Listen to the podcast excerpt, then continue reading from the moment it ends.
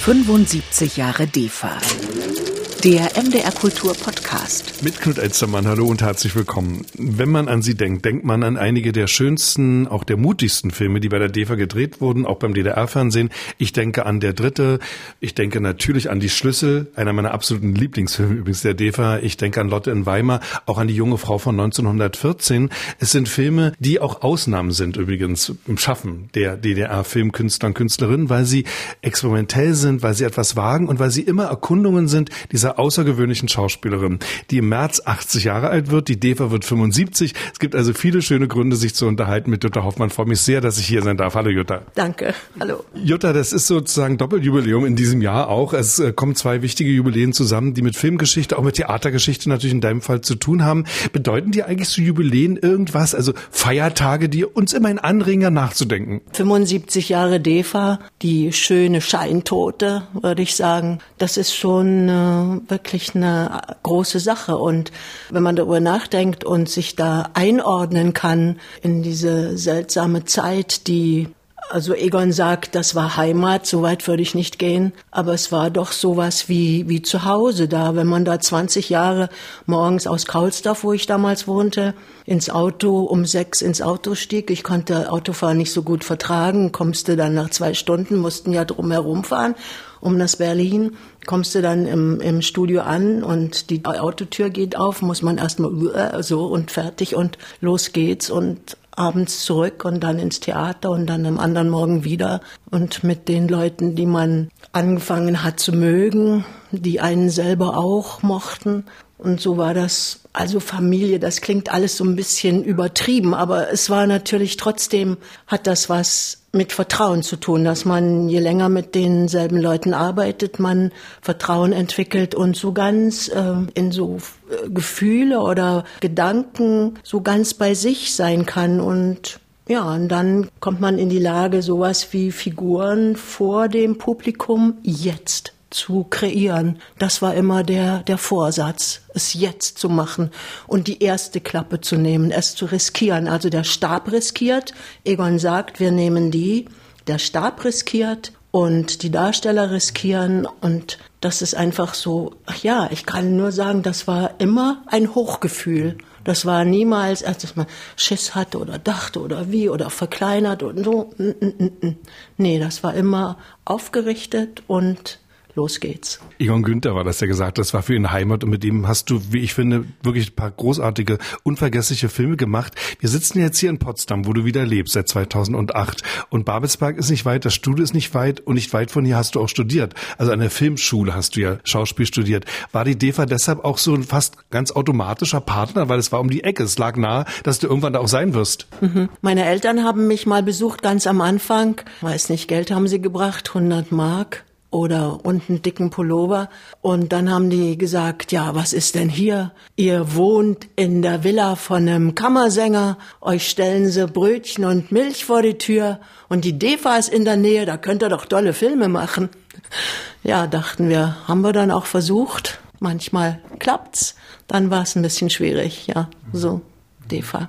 Natürlich, klar, kleines Land, ein Industriestandort, Filmindustriestandort, DEFA. Und du hast deine Eltern ja gerade erwähnt, du bist in der Nähe von Halle geboren mhm. und wusstest, soweit ich weiß, immer, dass du Schauspielerin werden willst. Gab es nie einen Zweifel oder einen anderen Weg? Wie kam das? Ja, das kam, weil mein Vater mit einem Schauspieler im hohen Norden in Norwegen. Jedenfalls äh, der, mit dem er da im Graben lag, der ist Schauspieler. Heinz Rosenthal mit Namen. Macht sich also auf und kommt doch wirklich nach Ammendorf, südlich von Halle und besucht uns und bringt die gute Nachricht, dass der Vater lebt, auch ein Stückchen Brot und ja, und dann kommt mein Vater nach Hause, zwei Jahre später, 47 und Heinz Rosenthal spielt im Dahlia Theater in Halle und äh, Juddel hockt unter dem Maskentisch und so kommt das. Das hat dich irgendwie so beeindruckt dann als kleines Kind offensichtlich, dass du gesagt hast, das muss so sein, das wird mein Ziel sein? Ja, ich glaube, also man denkt das, man fühlt es eher, als dass man es, dass man es denkt. Und wenn man es dann mal ausspricht, dann sagen alle, na klar, natürlich, na ist doch selbstverständlich. Und alle haben mich unterstützt und haben also angesichts von diesem Blondine, kleinem hübschen Mädchen haben alle gedacht, na klar, was sollen die sonst werden? Und du hast es offenbar ja auch gedacht und hast dich dann da beworben und hast das studiert. Ich weiß, das ist ja auch ein Mysterium irgendwo, woher sowas kommt. Also der Wunsch, Dinge abzubilden, Dinge zu zeigen, zu demonstrieren, vorzuspielen. Aber kannst du das irgendwie ergründen? Du bist auch ein sehr analytischer Mensch, hast unterrichtet. Wo das herkommt, dieser innere Trieb, der bei dir sehr stark gewesen sein muss? Nee, das kann ich eigentlich überhaupt nicht sagen, außer dass man sich eben natürlich dieses äußere Bild, dass eine Schauspielerin was Besonderes ist und mit einer besonderen Klamotte in der DDR lacht man sich kaputt und mit Leuten arbeitet oder umgeht und Leute kennenlernt und weg von dort, das fühlt man, dass man da nicht bleiben will, wo man, wo man herkommt. Ich kann es echt nicht sagen, außer dass man sich dahin wünscht, wo man, wo die anderen schon sind. Berlin, das ist doch ganz klar. Wie denn sonst?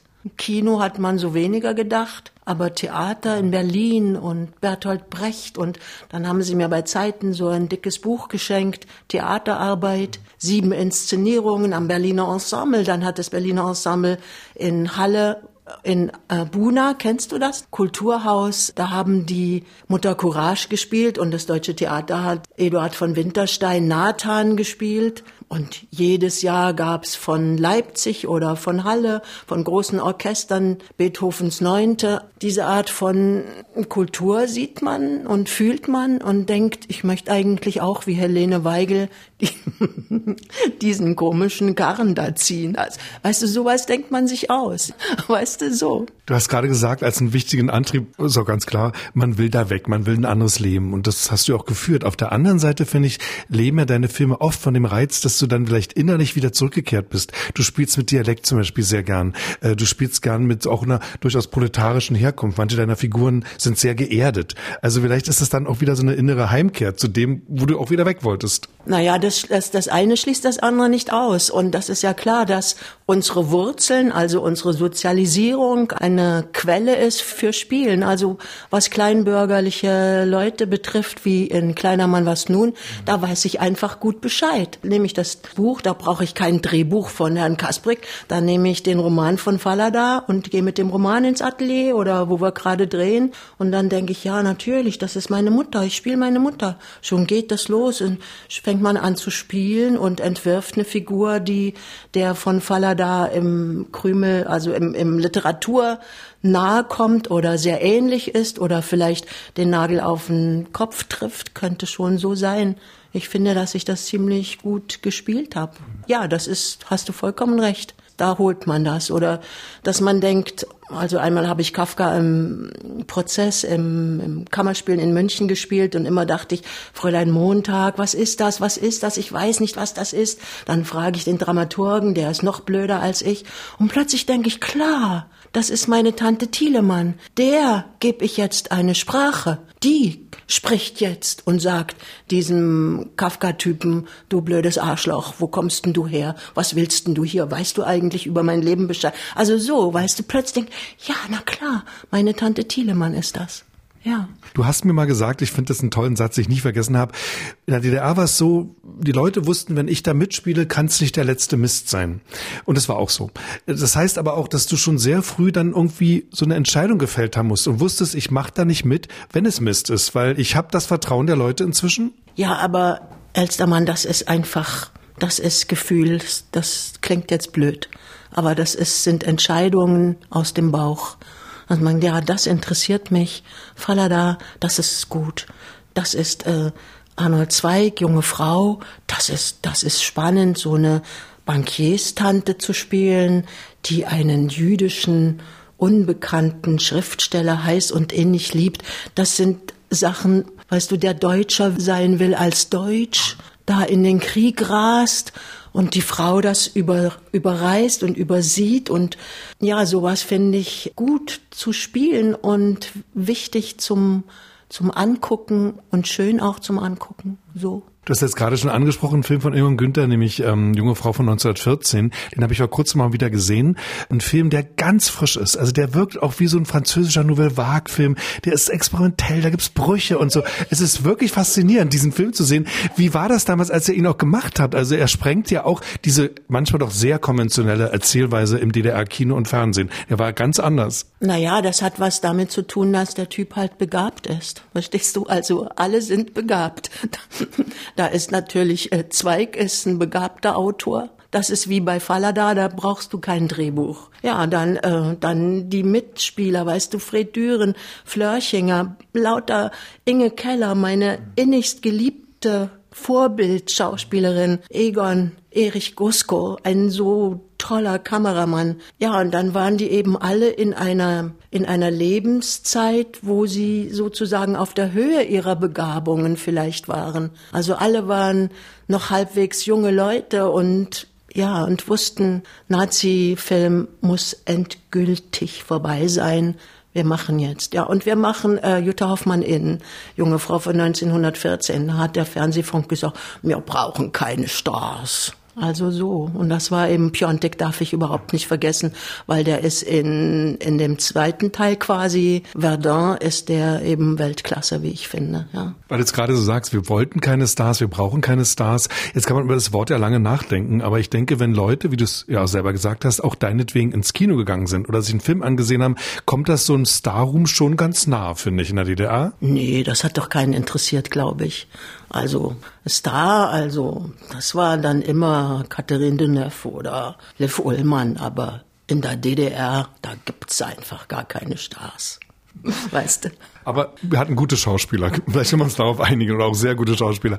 Egon Günther, natürlich müssen wir über ihn reden und wollen noch über ihn reden, weil wir haben schon ein paar Filme genannt. Es sind wirklich Filme, die mich auch deshalb faszinieren, weil sie immer verschiedene Facetten von dir zeigen. Also manchmal kommt es mir so vor wie, Josef von Starberg mit Marlene die Filme gemacht hat und in jedem Film eine andere Seite von ihr gezeigt hat. Hanna Schigula, Fassbinder können wir auch nehmen. Das ist eine lange Partnerschaft, die immer mit Erkundung zu tun hat. Das ist Massina Anfellini, Liv Ullmann und, und Bergmann, Ina Churikova und Panfilov also bestimmt ja so. Das ist ein Riesenglück, kann ich da nur sagen. Wenn der äh, Regisseur oder Drehbuchautor interessiert an dir ist und mehr vermutet, als auf Anhieb so zu sehen ist, dass da Möglichkeiten in der Darstellerin sind, die eine Mitarbeiterin sein kann, was übrigens eine ganz wichtige Sache ist, dass man nicht nur so äh, ikonemäßig irgendwie abfotografiert oder Pose macht, macht oder so, sondern Mitarbeiterin ist an dem Kern, wohin der will. Das weiß im Grunde nur er und ich. Ich dachte immer, ich muss mehr spielen, als der vermutet. Und das darf der gar nicht wissen, was ich da, was ich da versuche zu spielen. Also das ist jetzt so ein bisschen sehr aus der Tüte geredet, ja. Du hast das sehr schön beschrieben gerade, dieses äh, Wechselverhältnis zwischen euch beiden. Wie kann man diese Dynamik auch beschreiben? Weil die Filme sind auch ganz unterschiedlich, aber sie sind auch gut gealtert und ich sehe sie wirklich immer wieder gern. Es sind Filme, die auch was Explosives haben, was Subversives, die Schlüssel, äh, der Dritte, die sind einfach mal ungewöhnlich auch in der Spielweise. Wie war eure Dynamik? Dynamik, wie viel Freiraum hat er dir zum Beispiel gelassen für bestimmte Szenen? Na, es ist so, dass ich ihn mal gefragt habe, sage mal, Egon, warum eigentlich immer Frauenfiguren? Kannst du das nicht auch mit Männern machen? Nein, sagt er, mit Frauen kann ich, Frauenfiguren kann ich am besten ausdrücken und erzählen, was ich erzählen möchte. Ja, was willst du denn erzählen? Naja, und dann guckt man, was will er erzählen. Also, weißt du, bei der Dritte zum Beispiel, da brauchst du eigentlich zum Spielen nur einen Satz. Da ist eine Frau, die weiß, wie es geht, aber die weiß nicht, wie sie es machen soll. Verstehst du? Und wenn, wenn er und ich eben, dann kann man diesen Satz quasi in allen Szenen spielen, im Untergrund und, und variieren. Die, die ist schlau genug und weiß, aber sie weiß nicht, wie es, sie weiß nicht, wie sie es machen soll. Sie weiß nur anders. Ja, wie denn nun? Na also, da müssen wir mal gucken. Weißt du, und das kann man eben innerhalb dieser Arbeit Drehbuch gleich am dritten Tag verlieren, aber innerhalb der Tage, die man so miteinander da verbringt und lebt, wie dann später vielleicht auch bei einer Schläf oder Peter Zadek im Theater, dass man eben das, das Leben lebt da im Moment, wo man, rede ich Blödsinn?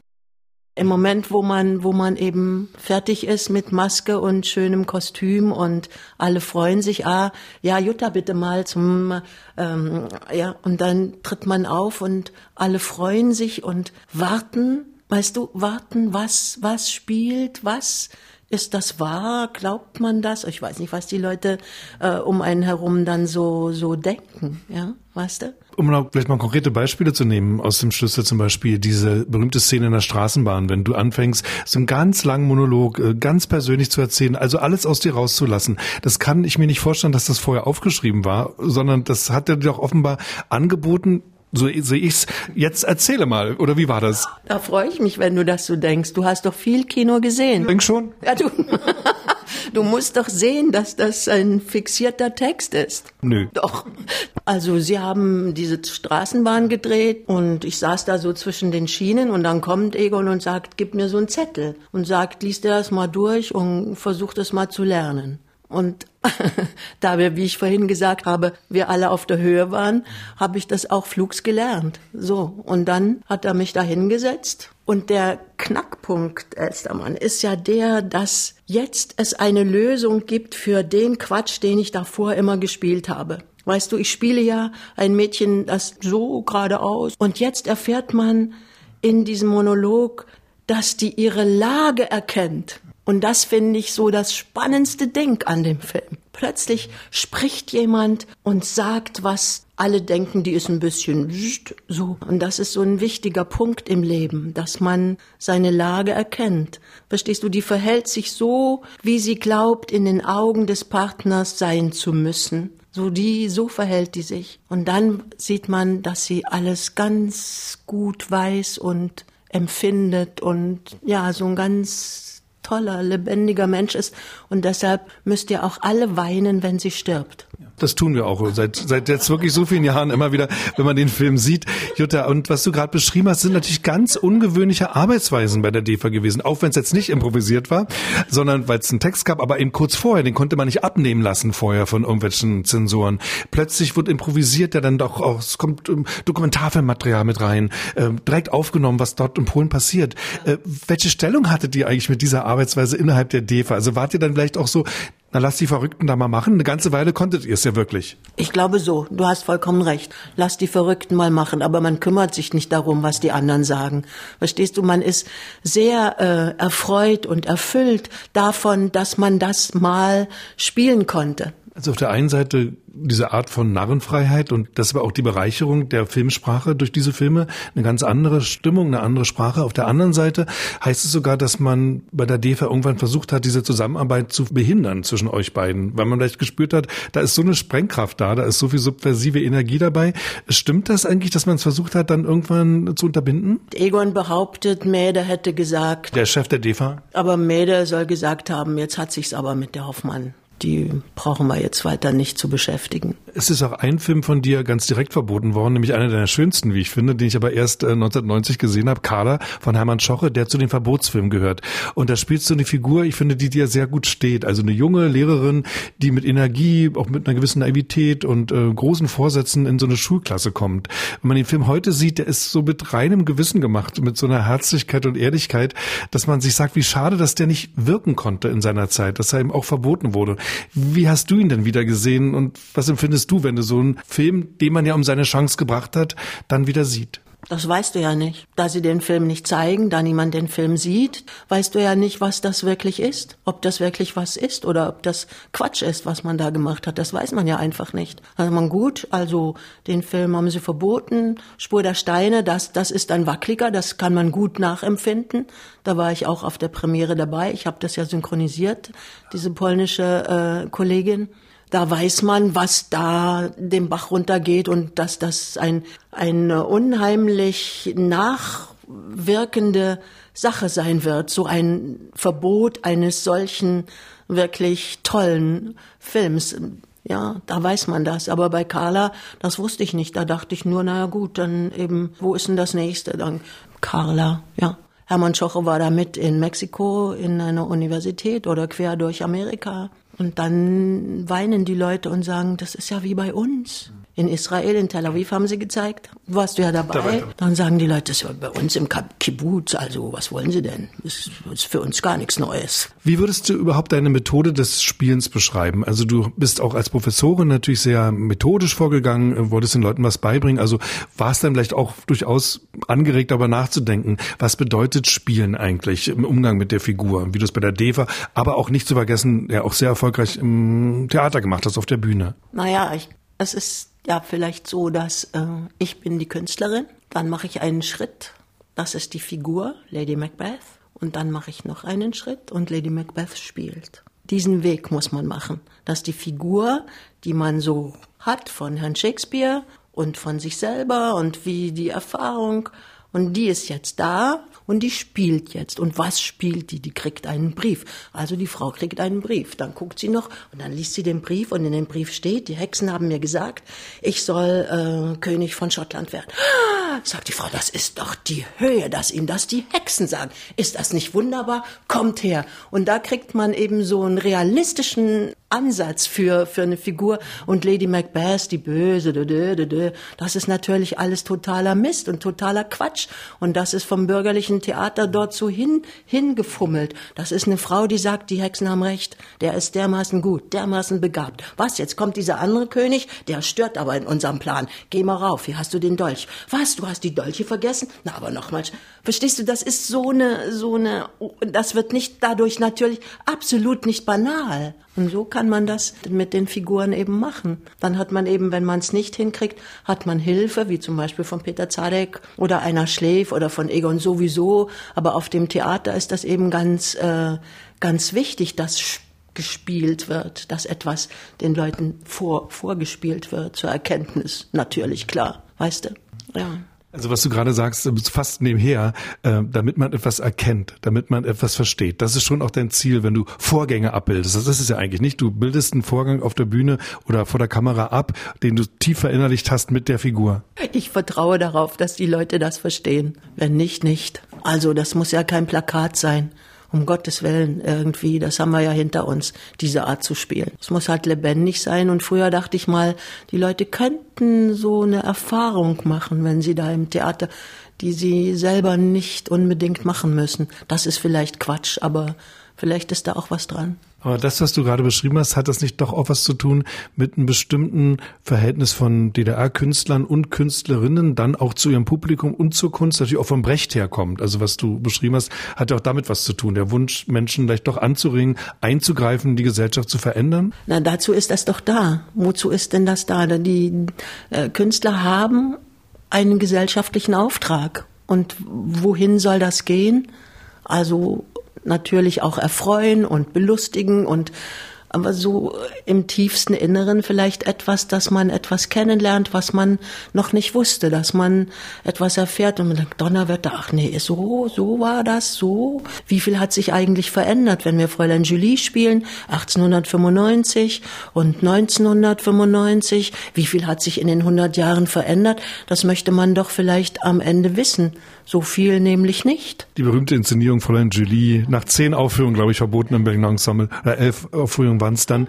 Du hast vorhin eigentlich sehr warmherzige Worte gefunden für die DEFA, auch für deine Arbeit dort, viele, viele Jahre. Wenn du jetzt aber zurückschaust, auch auf solche Erfahrungen mit Verbotsfilmen oder mit der dann beendeten Zusammenarbeit, äh, problematischen Arbeit mit Egon Günther, äh, trübt das dann auch manchmal das Bild dann wiederum ein? Oder ist es jetzt auch in der Rückschau äh, in diesen 20 Jahren vor allem eine Zeit der Kreativität und des Arbeitens gewesen? Ja, war kreativ Kreativität und Arbeit, wie du sagst, aber wenn es dann so immer weiter läuft, Ende der 70er Jahre, wenn weiß der Teufel aus welchen Gründen, also das hat dann was mit der unsäglichen Biermann-Geschichte zu tun, aber wenn man dann noch so einen Film machen darf, wie Geschlossene Gesellschaft mit dem tollen Buch von Poche und in der Regie von Frank Bayer mit Müller-Stahl, das wird dann herbe, wenn das solche Konsequenzen hat für die Leute. Also Bayer fliegt aus der Partei. Also dann wird's haarig, wenn Leute die Arbeit verlieren. Also das, das ist nochmal eine andere, eine andere